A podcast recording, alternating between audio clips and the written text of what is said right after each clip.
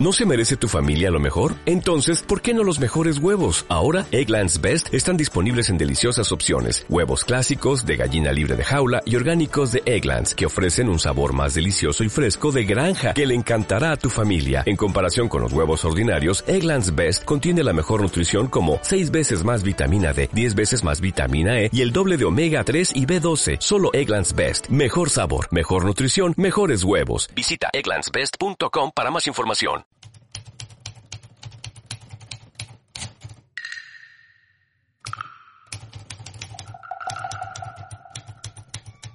Resulta que Juan Hernández es directivo de una editorial mexicana. Para la reedición de un libro precisaba el contacto con los herederos de un escritor fallecido. Un investigador privado facilitó en un informe el modo de llegar a esos familiares directos y hablar de los derechos de autor.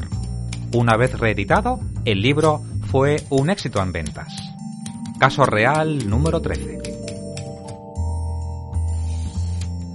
Saludos de este que os acompaña como siempre encantado y feliz como un colibrí, vuestro amigo y compañero Oscar Rosa como la pantera, haciendo magia con el sonido Javier Álvarez, el lujo, la calidad y distinción de Ismael Córdoba y José Luis Ibañez Ridao y las voces de Ana Cabello, Juan Carlos Terán, Monse Fernández, Martina Rosa y Vicente Oroza.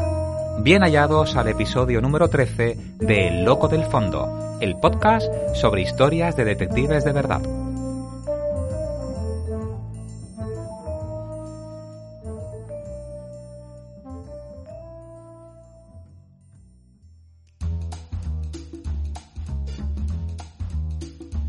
En el programa de hoy, en la sección Detectives por el Mundo, viajamos a Nueva Zelanda. En la sección Todo lo oye, todo lo ve, todo lo sabe, de José Luis Ibáñez Ridao, las primeras investigaciones de Arthur Conan Doyle. En Orígenes del Detectivismo hablamos de una de las primeras actividades de los investigadores, los asuntos de drogas. En el apartado Detectives de Ficción de Ismael Córdoba hablaremos del personaje El comisario Maigret, creado por George Simenon, en Libros del Detectivismo, hoy será el turno de otro imprescindible, Técnica de la Inspección Ocular en el lugar del delito, de Antonio Peña, año 1970. Y en Personajes de carne y sabueso, la historia de un detective único, Jaime Cabanach Orpella. ¡Arrancamos!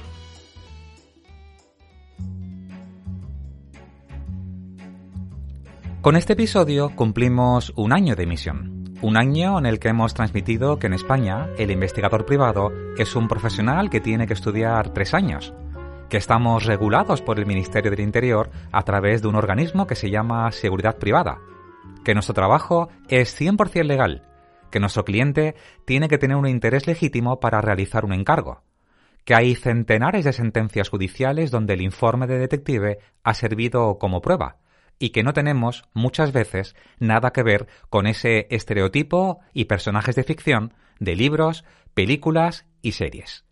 Dicho esto, no quiere decir que en ocasiones ocurran situaciones o anécdotas que merecen ser contadas, como la de un buen amigo detective de fuera de España. Me contó hace unos años una historia que quiero compartir. Resulta que una elegante mujer de negocios le contacta y le contrata para confirmar que su marido le estaba siendo infiel. Mi amigo hace el trabajo, le enseña las fotografías y los vídeos y la cliente queda satisfecha con el trabajo, queda encantada con el detective y maravillada por la profesión.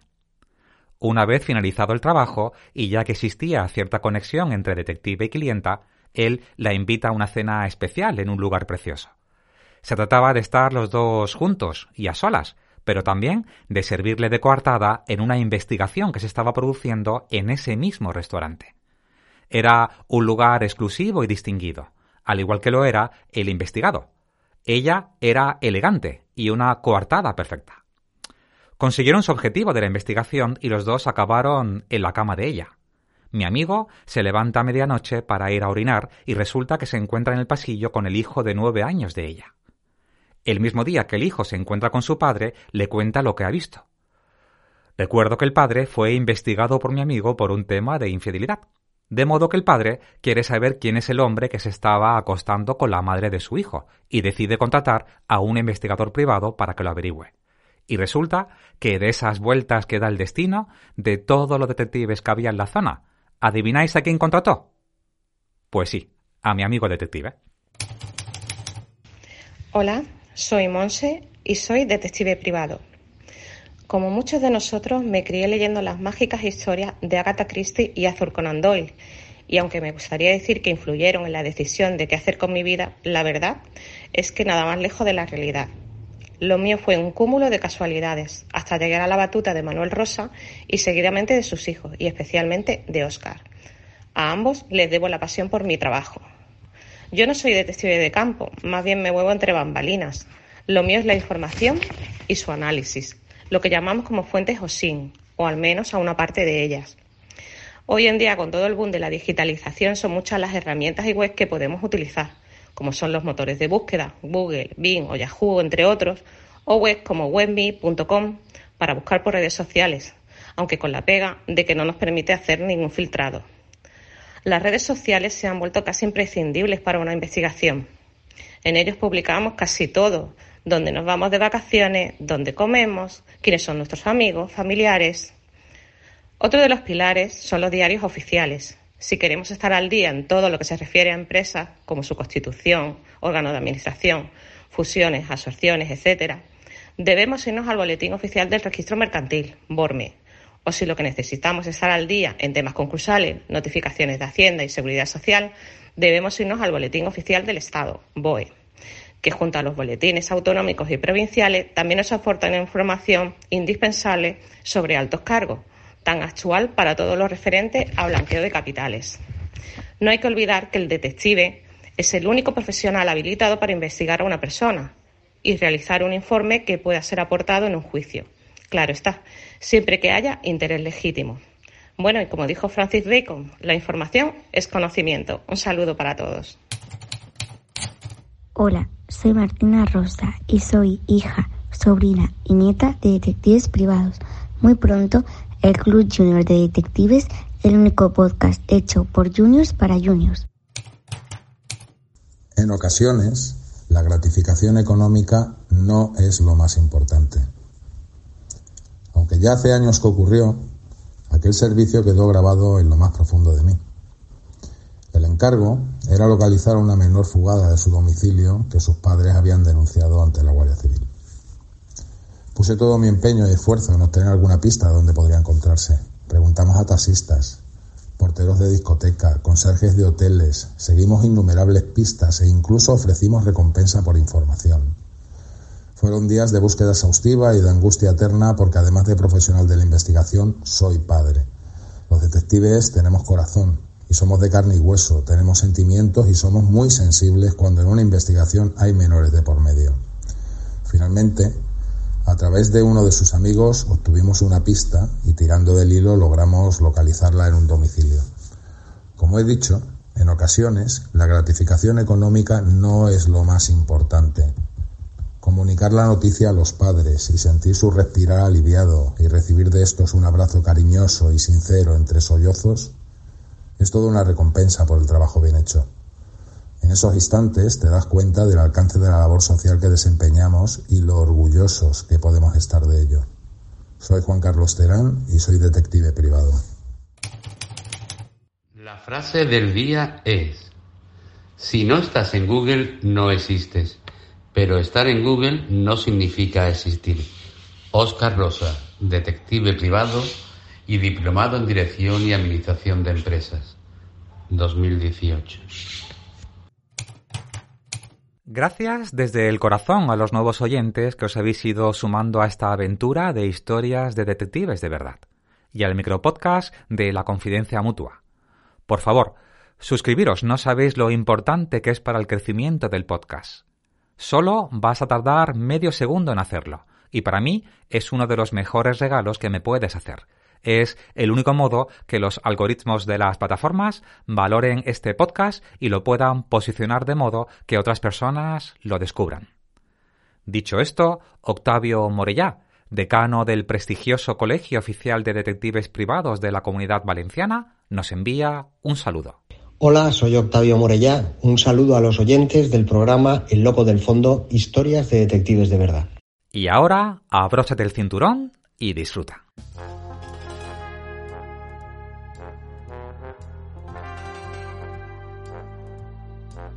Detectives por el mundo.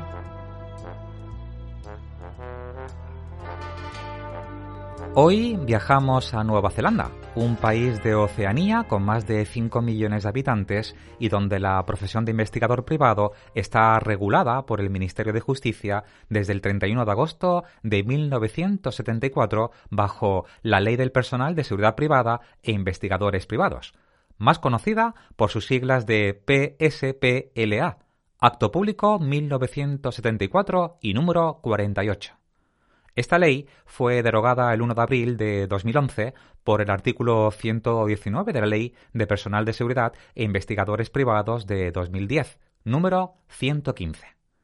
Como dato curioso, dentro de esta ley, además de investigadores privados, incluyen a técnicos y consultores en seguridad, agentes de destrucción de documentos confidenciales, agentes de recuperación y embargo de bienes, guardianes de propiedad y de personas, agente controladores de multitudes en eventos. A los investigadores privados en Nueva Zelanda no se les permite usar la palabra detective en la descripción de sus servicios y actividades, pero sí pueden utilizar la combinación investigador-privado. Los requisitos para ser detective privado en Nueva Zelanda son tener más de 18 años, no tener antecedentes penales, ser ciudadano de Nueva Zelanda, ser empleado de una agencia de investigadores privados en Nueva Zelanda y complementar un curso de capacitación de investigador privado aprobado por el gobierno. Como decimos, el control de los investigadores privados lo realiza el Ministerio de Justicia a través de un departamento independiente que se llama Asuntos Internos. Las personas que lo componen son oficiales y se encargan de la ejecución y el cumplimiento de las funciones de los investigadores privados. Además, tienen potestad para procesar a cualquier persona que viole las normas establecidas o que incurra en el intrusismo de la profesión, ejerciendo, por ejemplo, las funciones de investigador privado sin poseer la licencia. Hasta hace unos años, en Nueva Zelanda era uno de los pocos países en el mundo que no permitía a los investigadores hacer fotografías o grabaciones en vídeo sin el consentimiento previo del investigado. ¿Os imagináis? En la actualidad, las nuevas regulaciones permiten realizar fotografías y grabaciones de vídeo sin restricciones. Actualmente hay aproximadamente unos 500 licencias de investigadores privados. Las licencias se dividen en dos partes. La primera es para los que tienen un despacho, se llama Company License, y o bien trabajan solos o emplean a personal para que les ayude en sus actividades. Otra licencia es un certificado de aprobación que se llama COA, que permite a un investigador trabajar para un despacho. Si alguien no tiene antecedentes penales, puede solicitar ese COA. Sin embargo, para tener una licencia de despacho se tiene que demostrar además que se tienen las habilidades necesarias para emprender el papel de un investigador privado. Este es el principal motivo por el que en la gran mayoría de los investigadores privados que pertenecen a una generación, estos son exoficiales de policía. Una vez concedida la licencia, esta tiene una duración de cinco años con actualizaciones anuales y obligatorias sobre la dirección, en el caso de la licencia de despacho hay que pagar una tasa de 725 dólares y en el caso de una licencia COA de unos 200 dólares. Los informes de los investigadores privados son usados como prueba en los tribunales como investigaciones de robo de empleados, fraude de seguros, pleitos civiles, etc. Nueva Zelanda tiene una asociación de investigadores privados es de New Zealand Institute of Professional Investigators, NZIPI. Tiene sus inicios en 1980 y actualmente tiene unos 100 miembros. La información pública en Nueva Zelanda incluye la posibilidad de localizar casas y propiedades de personas físicas y de empresas. Los investigadores privados pueden buscar registros de empresas, directivos, accionistas, así como de otras empresas asociadas con un individuo en concreto. Entre sus servicios habituales están las investigaciones sobre vigilancias, informes comerciales, due diligence investigaciones matrimoniales, localización de deudores y de solvencia, también la localización de familiares, la entrega de documentos oficiales, la seguridad cibernética y también la seguridad personal y ejecutiva. Todo lo oye, todo lo ve, todo lo sabe. Les comentamos en nuestro anterior podcast cómo la figura del Dr. Joseph Bell, mentor de Sir Arthur Conan Doyle en la Facultad de Medicina de Edimburgo, inspiró la creación de Sherlock Holmes. Bell había colaborado como forense con la policía. De hecho, su abuelo Benjamin Bell está considerado como uno de los primeros forenses científicos del Reino Unido y fue autor de varios tratados de cirugía y fisiología que sorprenden por su modernidad. La capacidad de observación de Bell no pasó desapercibida para los investigadores policiales, que requirieron su participación también en el análisis de escenarios de crímenes. No hay referencia exacta de esa colaboración, puesto que no se solía consignar en los informes, todavía muy básicos.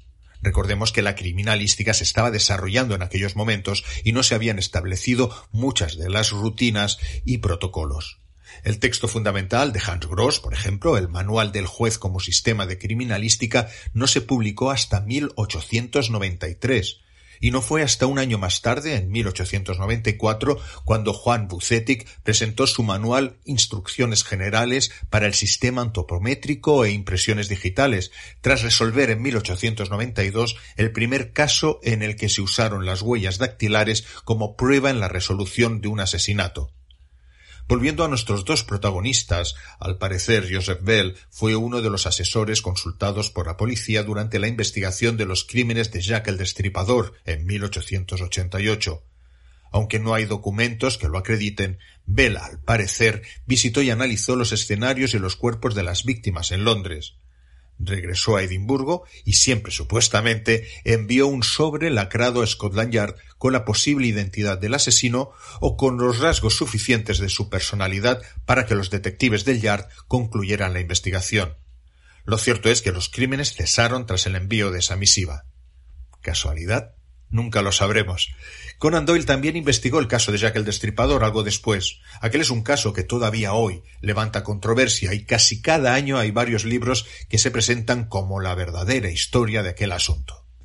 El creador de Sherlock Holmes participó o colaboró en la investigación de casi una veintena de misterios con nombres que nos remiten a sus historias, como el danés desaparecido, la extraña muerte de la esposa del general o el barba azul de la bañera, por citar solo tres de ellos. De esas investigaciones, la más importante por sus repercusiones legales es, sin duda, el acoso de George Edalji.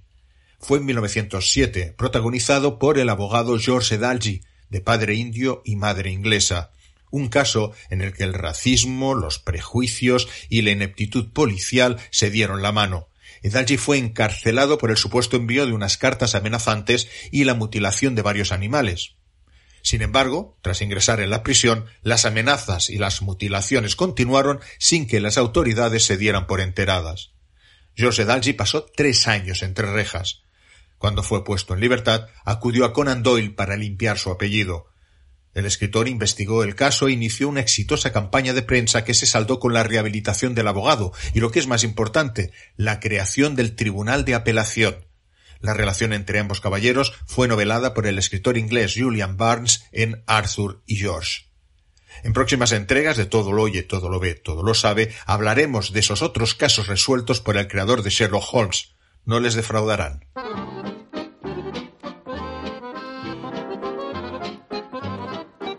Orígenes del detectivismo.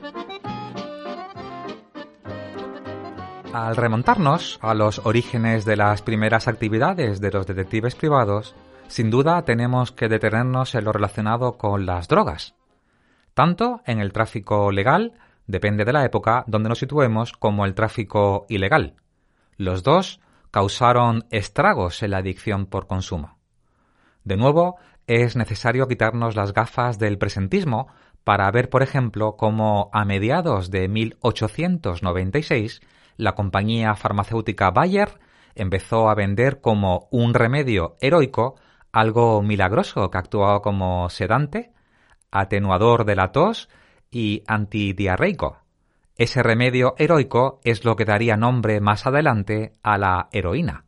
De modo que tenemos que ver como, por ejemplo, en España se recetaba como antitusivo infantil hasta 1913, así como el láudano, esa mezcla de morfina, vino dulce, azafrán, canela y otros aromatizantes que se vendía en las boticas hasta bien entrado el siglo XX, junto con mezclas medicinales a base de cocaína.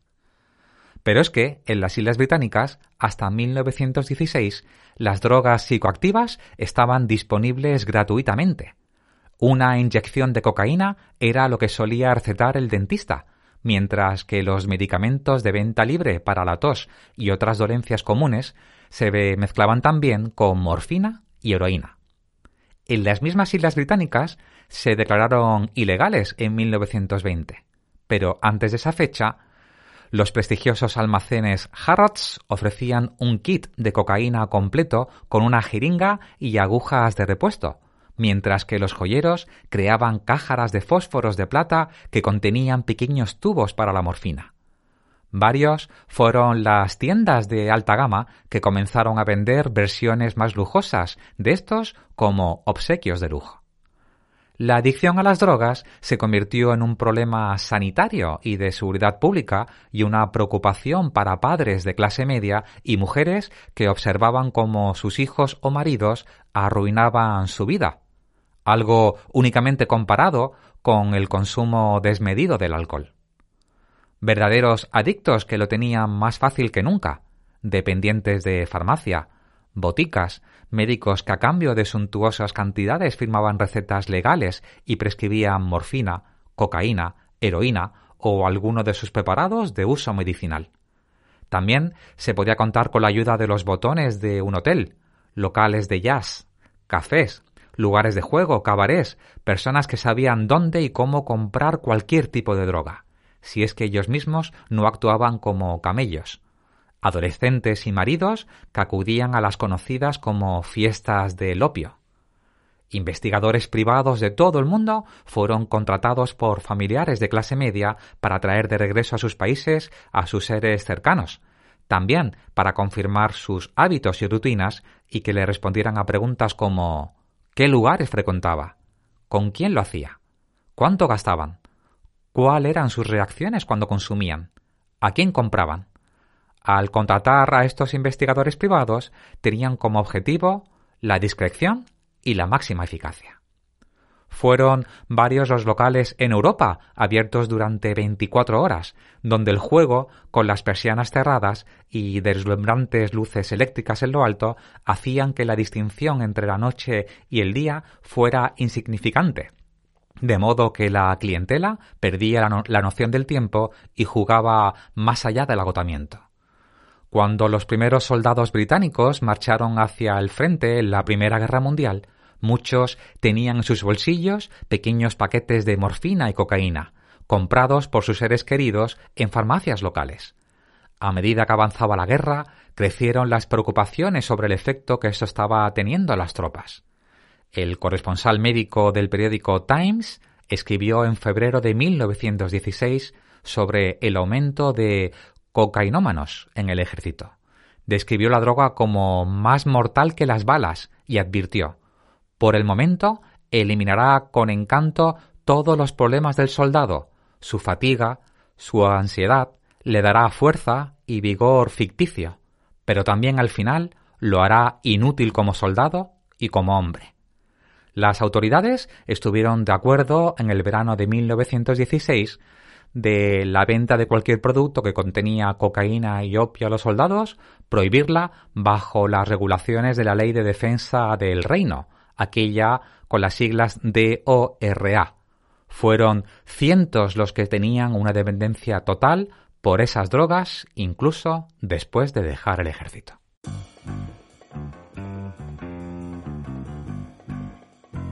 Detectives de ficción.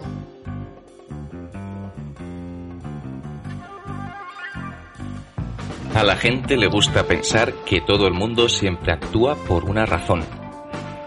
Hola a todos y a todas, mi nombre es Ismael Córdoba y estamos en la sección Detectives de Ficción del podcast El Loco del Fondo, historias de detectives de verdad. Hace pocos días vi que se estrenaba en los cines de toda España una nueva película sobre Jules Megritte, el famoso comisario de la Policía Judicial de París, nacido de la mente del escritor belga Georges Simenon allá por el año 1930 y que llegaría además a protagonizar más de 70 novelas y 30 relatos escritos, todos ellos por el propio Simenon. Megritte, que es como se titula esta nueva incursión en el mundo del famoso policía francés, está dirigida por Patrice Leconte y protagonizada por Gérard Depardieu, que ofrece una de las caracterizaciones más brillantes de este famoso personaje, aportándole un acertado tono crepuscular. El comisario Megritte, a diferencia de otros míticos detectives de la ficción como el genial e incomprendido Sherlock Holmes o el frío y suspicaz Hércules Poirot, es un personaje más cercano, podríamos decir que más terrenal que estos genios de las pesquisas y de la deducción que antes os he mencionado. Megritte conoce las calles y se acerca a los sospechosos con los oídos aguzados y libre de prejuicios, buscando siempre comprender las motivaciones que hay detrás de todo acto y siendo especialmente comprensivo con sus acusados. Otra de las señas de identidad de Magritte será su gran afición por la buena comida y la cerveza y, como no, su pipa y sombrero de hongo.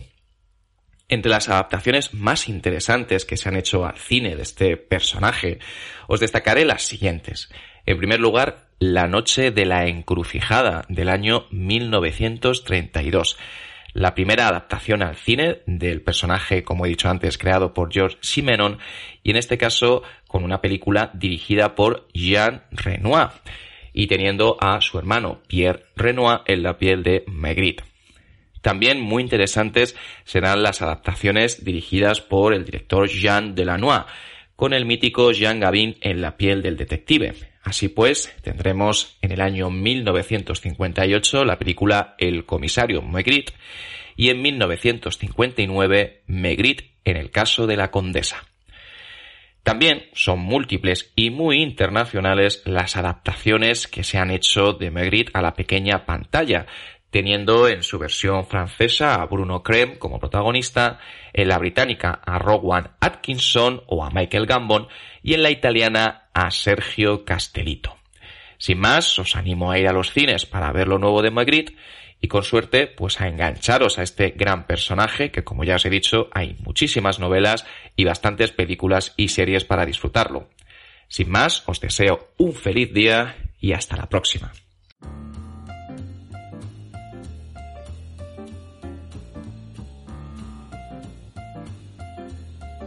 Libros elementales.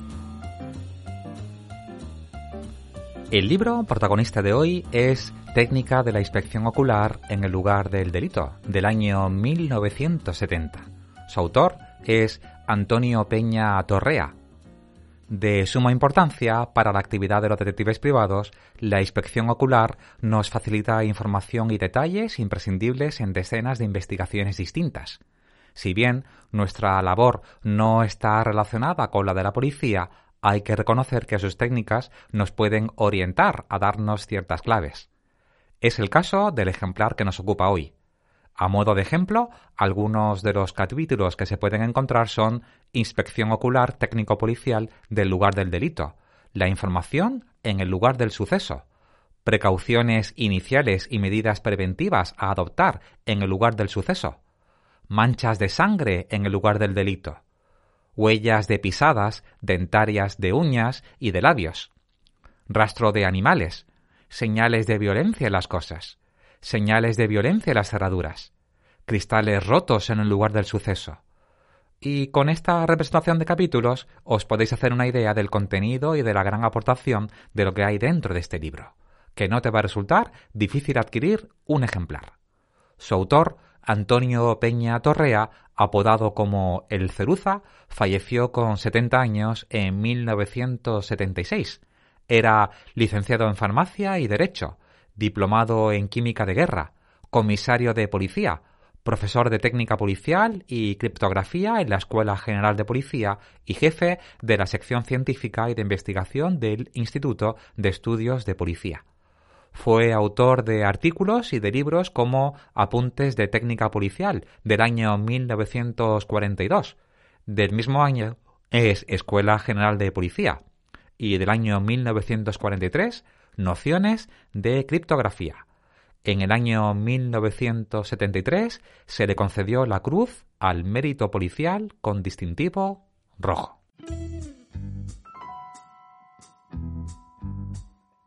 Personajes de carne y sabueso.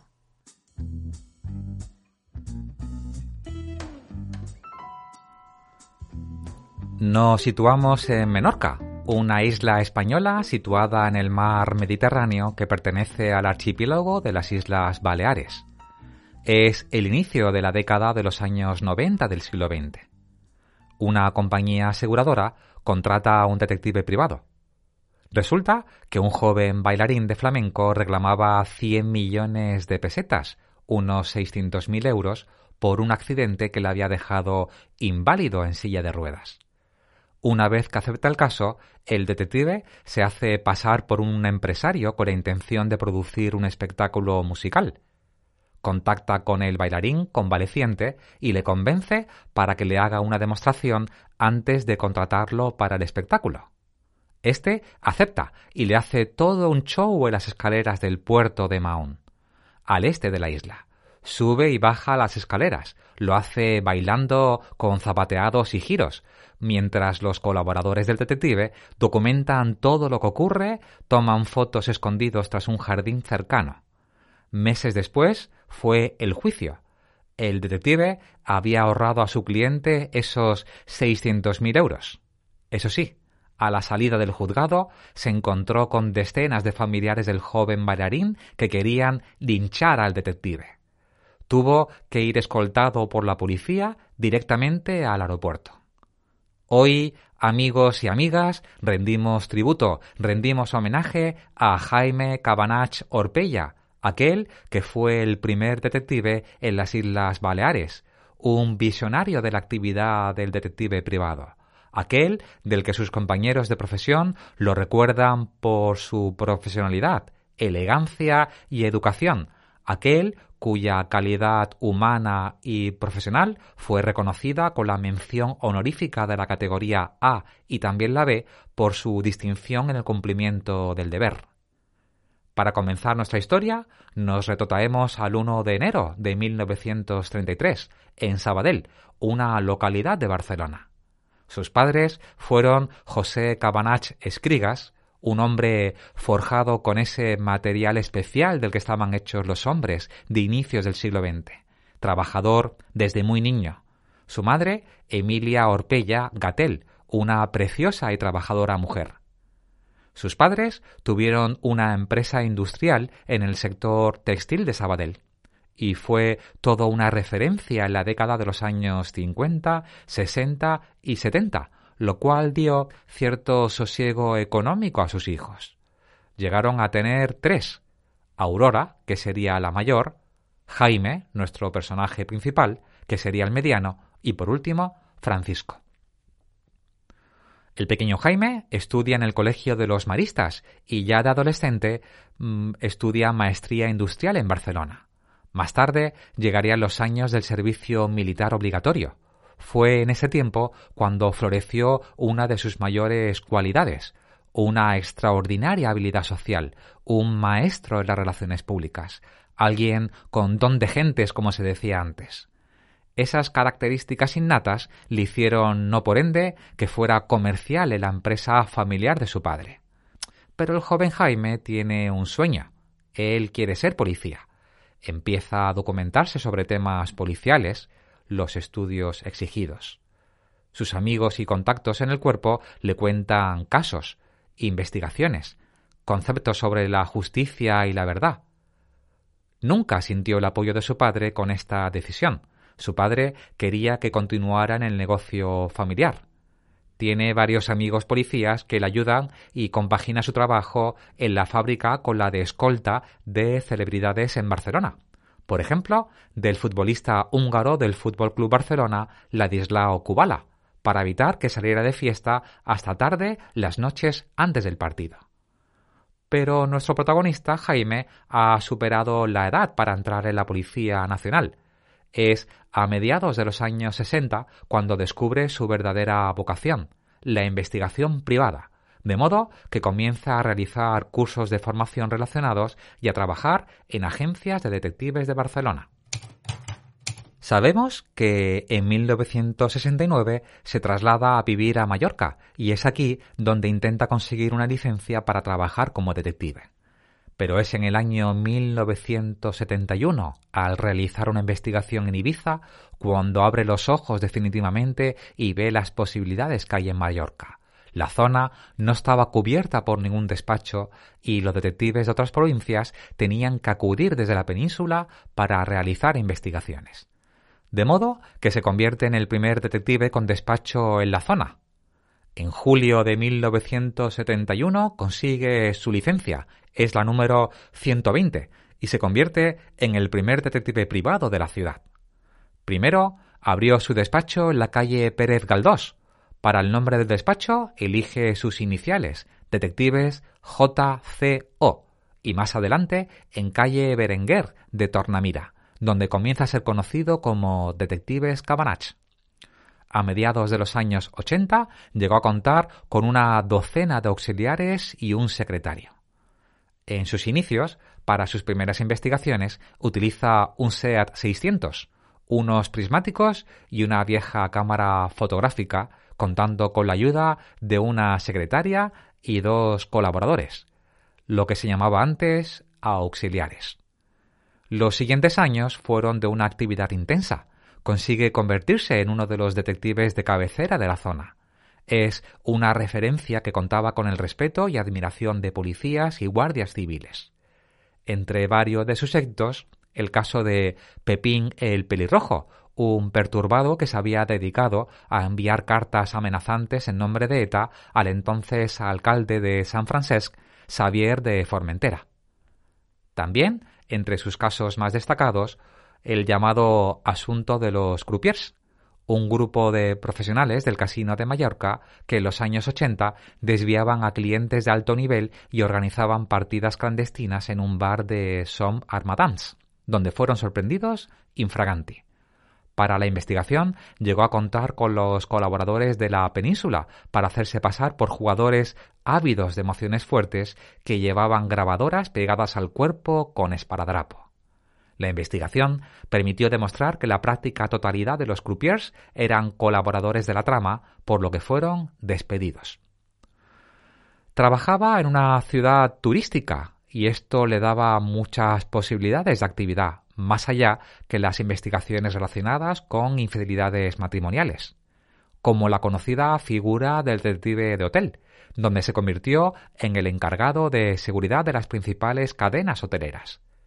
Entre sus funciones, detectar camareros y camareras que sustraían efectos, el desvío de género y material que llegaban a las cocinas, empleados que subían a las habitaciones de las clientas, era peligroso que un camarero subiera a una habitación con una clienta porque en caso de robo ella podía denunciar al hotel y podía hacer mucho daño a su reputación.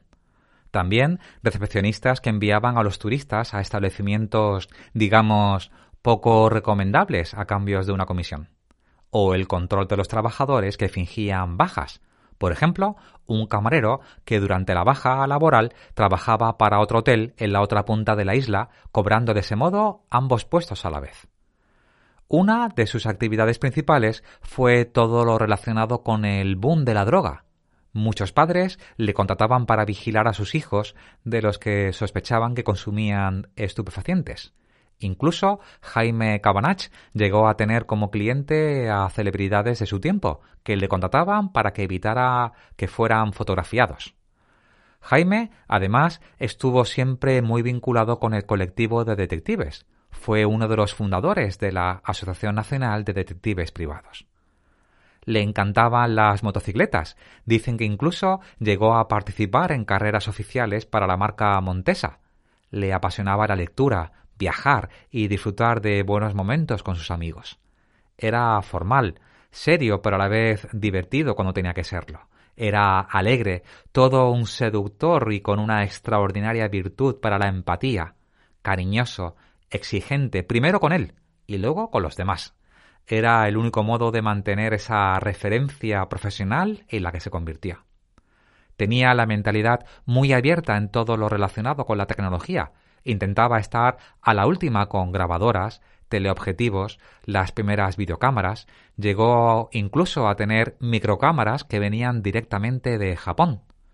Cuando le preguntaban por las cualidades que tenía que tener un detective, él siempre decía que tenía que ser como un tercer ojo de la propiedad, que era como un infiltrado que velaba porque todo funcionase bien, que la constancia era algo imprescindible. En 1997, tras una dilatada y brillante carrera, se empieza a retirar, aunque siempre siguió muy de cerca el mundo de la investigación privada que le apasionaba. Es a partir del año 2004 cuando cede la dirección de la empresa a su hijo Juan Carlos, que ha convertido el grupo Cabanach en una de las principales empresas de seguridad e investigación privada del país. En los últimos años de su vida, desde los 76 a los 79 años, padeció Alzheimer. Jaime fallece el 18 de enero de 2012 con 79 años. Hasta aquí nuestro homenaje a Jaime Cabanach Orpella, nuestro protagonista de hoy en personajes de carne y sabueso.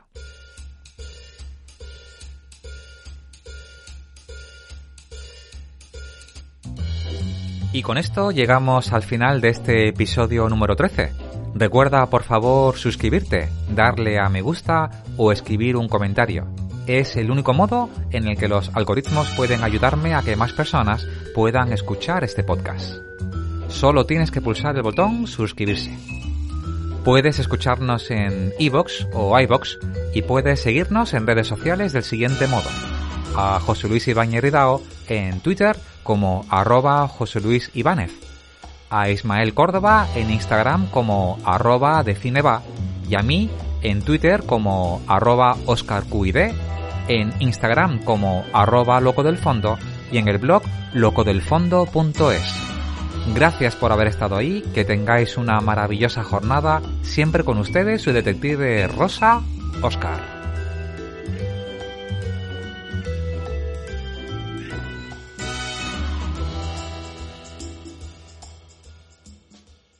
¿No se merece tu familia lo mejor? Entonces, ¿por qué no los mejores huevos? Ahora, Egglands Best están disponibles en deliciosas opciones. Huevos clásicos, de gallina libre de jaula y orgánicos de Egglands, que ofrecen un sabor más delicioso y fresco de granja que le encantará a tu familia. En comparación con los huevos ordinarios, Egglands Best contiene la mejor nutrición como 6 veces más vitamina D, 10 veces más vitamina E y el doble de omega 3 y B12. Solo Egglands Best. Mejor sabor, mejor nutrición, mejores huevos. Visita egglandsbest.com para más información.